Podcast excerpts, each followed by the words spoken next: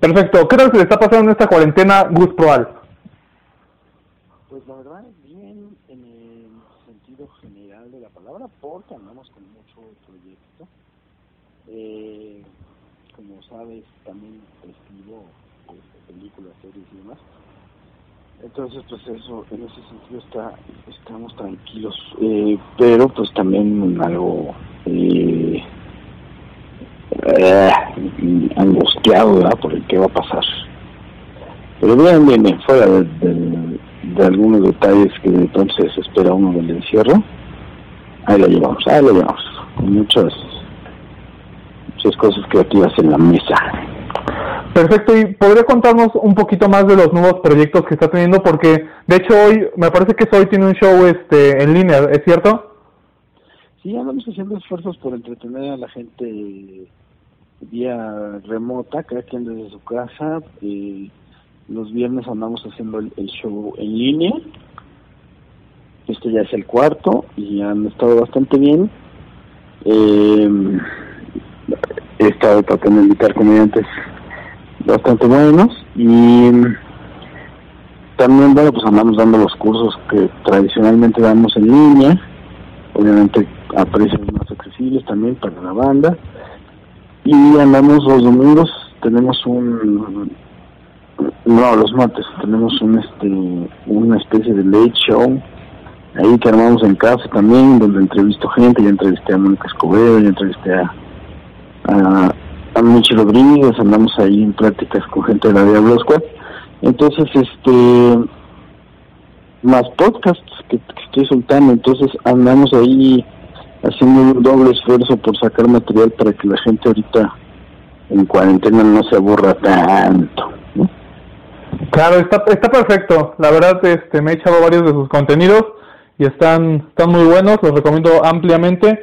Pero otra de las preguntas que tengo es, si pudieras escoger otro lugar para pasar el resto de la cuarentena, ¿cuál sería? ya desde hace rato traigo ganas de playita, mano. Yo creo que sería una, una playita vacía, bueno, ahorita todo está vacío, pero una playita virgen zona con una palapa, harta comida y varias cervezas. Feliz de la vida, igual con mi familia, pues, pero en otra, en otro, este, ambiente. O si, si, desde hace ya varias semanas estoy diciendo, ay, que esto estuviera sucediendo en una hamaca sería ideal. Pero pues bueno, ya ves. Ahora que se acabe este pedo nos desquitamos. Claro, ojalá que se acabe pronto y ojalá que se pueda ir a desquitar por un muy buen rato. Sí, por favor.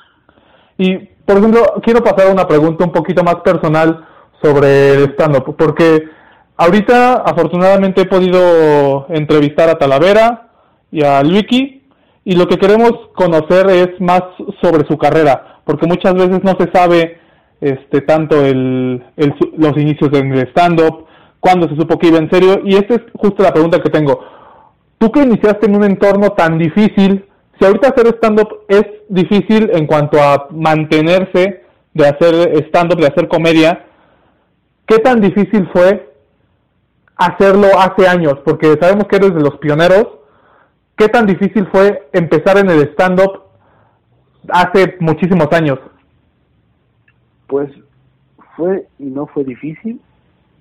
No fue difícil porque siempre lo quise hacer, entonces, eh, pues ahí donde podía y cuando podía y como podía lo, lo intentaba. Fue difícil porque pues no, no había un público que estuviera acostumbrado, no había lugares, no había gente haciéndolo. Entonces hacerlo era escaso porque pues más bien pues, lo tenía que producir yo, tenía que como que yo antes hacía otro tipo de teatro cómico y entonces pues ahí medio secuestraba a mi público que yo me seguía para que me viera haciendo mis nuevas propuestas o intentaba en bares o así. Y pues fue complicado porque fue muy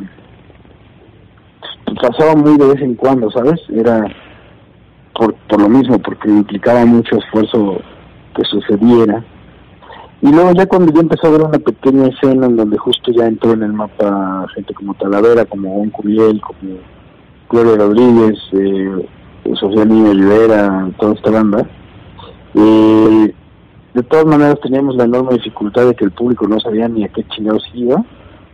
Muchas veces estábamos antes o después de un evento deportivo, en un bar deportivo, en donde no solamente no les importábamos, sino que les estorbábamos.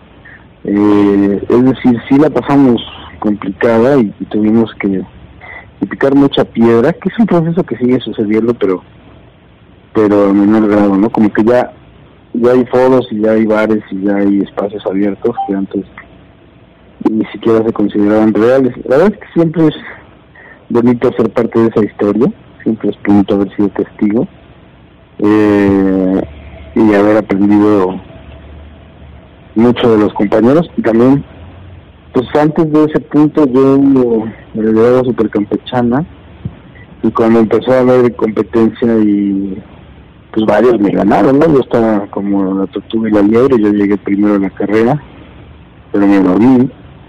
Cuando desperté ya un chingo, ya había llegado a la meta, ¿no? Entonces, ha sido bien interesante también.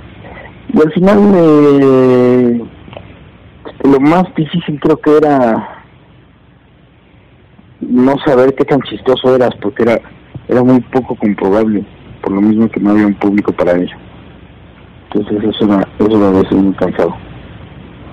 Ok, y algo un poquito más personal, también seguimos en el, en el ámbito personal. Este, ¿cuál ha sido tu peor show? Porque, digo, para los que sabrán ya, eh, hace unos años en la mesa reñoña contaste este, que fue un show para políticos, si no mal recuerdo. Este, no, era para Ay, algo del petróleo, ¿no? Si no mal recuerdo. Pero queremos saber en un show público, por así decirlo, ¿cuál ha sido tu peor show? Y tu mejor show también, claro está. Si ha sido algún teatro, si ha sido algún bar. Pues mira, el que considero el peor por las circunstancias fue un show en donde, y justo lo platicaba hace poco con Coco Celis, en donde el público estaba bien, la gente estaba bien. Coco Celis fue antes de mí y dejó a la gente agotada de risas, es uno de los comediantes más hilarantes que conozco. Eh, y yo no tuve la, ni la sensibilidad, ni la sencillez, ni la humildad, ni las herramientas para ir después de él. Y no significaba que, que Coco fue mejor o peor, eran estilos diferentes, simplemente que no me supe adaptar. Entonces, durante todo el show sentía esta mirada de la gente que me veía este güero mamón que, ¿no? Entonces era como, que nunca conecté con el público y fue la última vez en mi vida que me confié, ¿sabes? Sí. Porque subí confiado, subí como, ah, ahorita los, ¿no? Y Mel, entonces si fuera, y además yo, cerraba, entonces el que cierra esté sacando risas tímidas y tenga caras de desaprobación es, es tristísimo.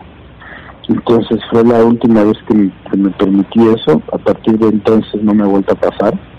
Nunca digas nunca, siempre está a vuelta al torso de tu vida, pero hay que estar preparado para, para todo. Y el mejor, pues depende en qué sentido, porque de los más memorables ha sido la vez que yo decidí, esta es una historia que también ya he contado en algunas ocasiones, eh, que antes de cierto punto yo eh, al stand-up no le daba el protagonismo ni la ni la seriedad necesaria, no lo trataba como una carrera profesional, lo trataba como, como un hobby que me gustaba mucho. Aún ya habiendo grabado varios comedy centers estamparados, para mí era como lo que yo hacía cuando cuando la carrera de guionismo y de actuación y de dirección me dejaban tiempo. Entonces, eh, uno de los shows más memorables es cuando Macario y yo, eh, siendo nuestra primera gira juntos como, como de la Diablo Squad, eh, ya llevaba un rato Macario con Franco, pero yo entré quizá que un año después de él, no sé cuánto tiempo, y, y, no, y fue la primera que coincidimos, creo que fue en Guadalajara y le dije, oye, Chile está, porque así le digo, oye, Chile está pensando como que ya le voy a dedicar a esto en serio, como que ahora sí ya le voy a meter todo el turbo, güey. Y dice, no mames, pendejo, yo también está pensando exactamente lo mismo. Entonces, ah, no, pues ya, este sea nuestro estreno. Y nos dijimos en un que vamos a dar el mejor show de nuestra vida. Cada quien abrió con 15 minutos y me acuerdo que al final Franco, cuando salimos del escenario, cuando él estaba a punto de entrar, nos dijo, no mames, me los dejaron bien cansados, eso fue cabrón. Ese fue uno de los mejores shows de mi vida, pero no, no es mío, digamos, yo fui abridor. Y el, y el show que mejor he sentido en todos los sentidos eh, fue un show que di ahora en enero en Ciudad de México, en un bar que se repletó, que se quedó gente afuera, público mía, eh, show completo, hora, una hora 45 minutos de risas enfermas del público, en el nivel de efectividad brutal. Fue la primera vez que me consideré un comediante profesional en mi, en mi corta carrera, porque no es larga, o sea, la gente me ve como un pionero y dice, no manches, ya 11, 12 años. Y no es larga, en realidad, eso en, términos de carrera de stand-up es apenas me puedo empezar a considerar ya un profesional. ¡Wow! Qué, qué respuesta tan sabia! ¡Qué respuesta tan sabia, maestro Proal! Así mero, mano. Pues esos son, esos son los dos shows. Bueno, los tres que recuerdo así, que me marcaron además, ¿no? Que marcaron una antes y un después de mi manera de hacer shows. Entonces, y a ver, pues ahorita cuál sigue, mano, ¿no? Ahorita. Ojalá que después de esta cuarentena y durante la cuarentena estos shows virtuales, ojalá que le, le, auguramos muchísimo éxito ahorita y después de la cuarentena. Este, como ya lo mencionó, es maestro de stand-up. Me gustaría este, que me dijera tres este, estudiantes, por así decirlo, de los cuales usted esté muy orgulloso. Sabemos que pues como maestro se está pues orgulloso y atento de cada estudiante, pero ¿cuáles diría usted que son los mejores, este, bueno, tal vez son los mejores, pero los destacados, a su parecer de manera subjetiva, sus tres estudiantes más destacados? Sí, eh, no necesariamente son los mejores, ni los más efectivos, ni los más famosos, pero mis tres comediantes favoritos, en términos de que han, alcanzado superarse ellos de forma impresionante y han trabajado muy bien, son Macario Bojo, Paquito Maya y Solín. Son, son mis tres gallos. Eh, he tenido estudiantes que han sido más eh, famosos, o, si se quiere, pero de esos tres estoy completamente orgulloso y siempre los presumo por, por su ética profesional, por su entrega, por lo profesionales que han sido siempre y por cómo han crecido como comediantes en, en los tres casos. Entonces, y por ahí muy cerquito también está Iván eh, Mendoza, que ahí va subiendo como la espuma. Eh, es de los nuevos, digamos, que tiene un par de años. Eh, y esos son, son mis alumnos de los que digo, y, Alexa, Alexa la de mesa. Y digo, por ahí también está Mónica Escobedo y también está eh, Carlos, el Conde y Juan Pablo Valdés y muchos comediantes que han alguien del muerto, de los cuales estoy muy orgulloso también, pero de estos tres que te digo son son a los que más he visto batallar y, y, y, más he visto cómo han, cómo han logrado salir adelante. Entonces, Ok, entonces, para recapitular, es Macario Brujo, Paquito Maya y Solín. Y Solín. Ok, a, decir verdad, aquí le voy a confesar que yo soy alumno de Paquito Maya. Qué bien. Sí, sí, sí, el, el Paquito, la verdad, este, es, es muy bueno, se la rifa muy cañón. Sí, como no, mi pinche paquete. Y, por ejemplo, Vamos a hacerle una, un par de preguntas este, random para finalizar con esto, maestro Proal. Dígamelo. Si yo no te conociera, ¿cómo me explicarías quién es Gus Proal? Pues mira, soy un un tipo muy inquieto que no que nunca le ha gustado la forma en que nos dicen que tenemos que vivir y que siempre que siempre ha hecho su propio camino eh, probando nuevas cosas y, tratando de llevar risas y entretenimiento a la gente.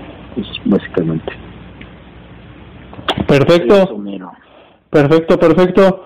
Ahora, dígame, si mañana comenzara, mañana mismo comienza un apocalipsis, no sabemos qué tipo de apocalipsis, ¿crees que estarías listo?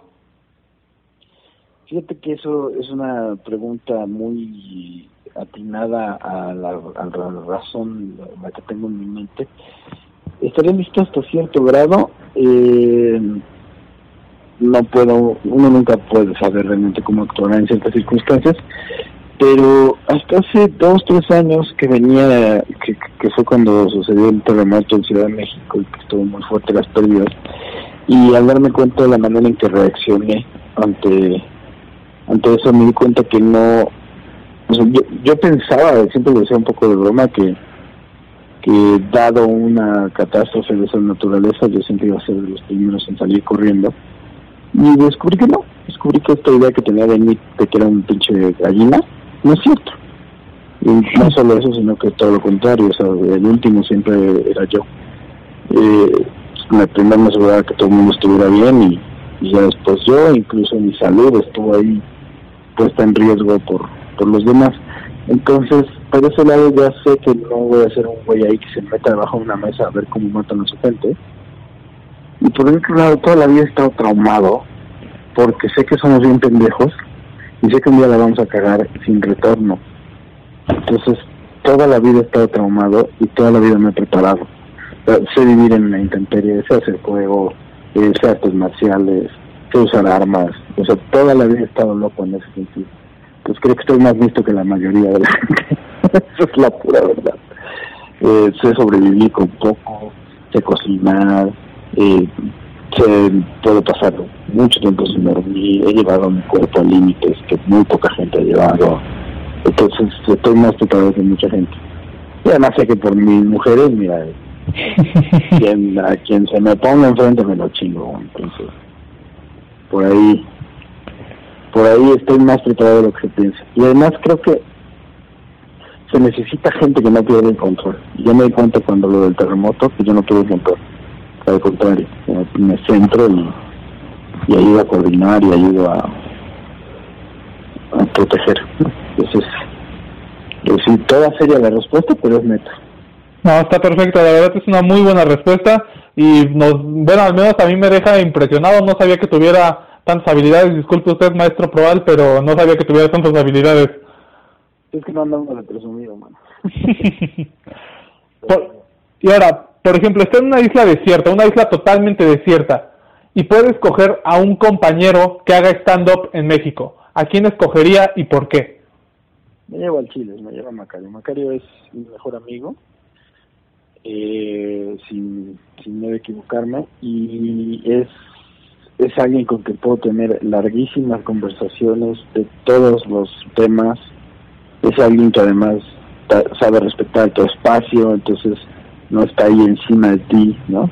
Porque si me llevo, por ejemplo, al pinche Morales, ya sé que al rato va a estar así, mi nota, mi nota, o sea, no, Paquito Maya va a esperar que yo le cocine y la mierda, ¿no? Pues, y en cambio, el Chile pues va a estar muy en su pedo, y yo muy en mi pedo, pero al mismo tiempo podemos, sabemos estar juntos hemos de hecho hemos ido al desierto juntos no eh, y es eso es de este tipo de personas con las que fluyes en cuanto nos conocimos yo le dije güey tú y yo vamos a ser carnales entonces pues es neta entonces sí me llevas a ver sin pedo y ya le hago el caso pues mira ya conozco su, su culo no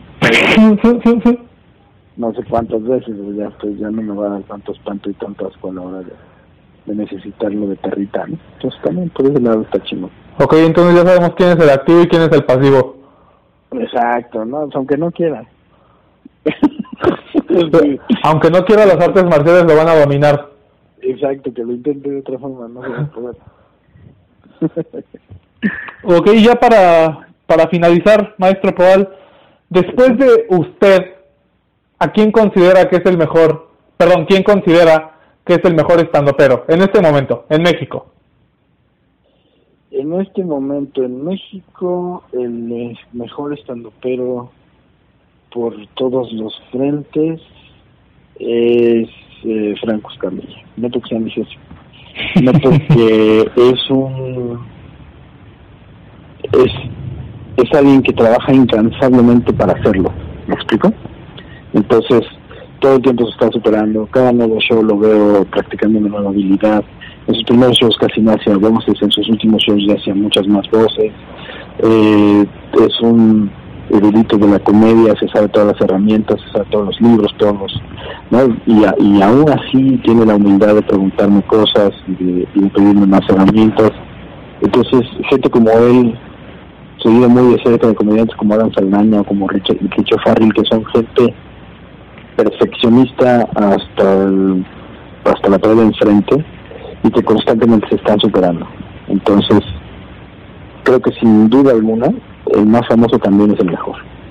Y, y es porque lo ha procurado, porque se lo ha buscado muy cabrón. Y yo lo he sido testigo de primera mano. Entonces, sí, o sea, si tú vas a un show de él, es impresionante el nivel de, efectividad que tiene. Y, y, sabes que va más allá de que es el, de que es la fanaticada que lo va a ver, ¿sabes? Es un comediante hecho en las tablas, hecho hecho en años y años y años de experiencia en bares y que ahora es dueño de su material, pues, pero brutal, brutal. Franco es, Franco es brutal, y se lo he dicho ya varias veces en la gente, no por andar chupando huevos, pero no me es muy cabrón, Sí, sí, sí, sí lo creo. Perfecto, maestro eh, antes que nada quisiera agradecerle bastante por haber aceptado esta entrevista, por haberse tomado el tiempo para, para platicar conmigo. Muchísimas gracias. Este, le auguramos todo el éxito del mundo hoy y siempre. Este, y muchísimas gracias, maestro Froal, más que nada. Ya estás, hermanito. Que estés muy chido. Muchas gracias por la entrevista y ya avísame dónde va a salir o cómo está. Va, está perfecto. ¿Y entonces? Sí, muchas gracias. Bye. A ti, carnal, bye.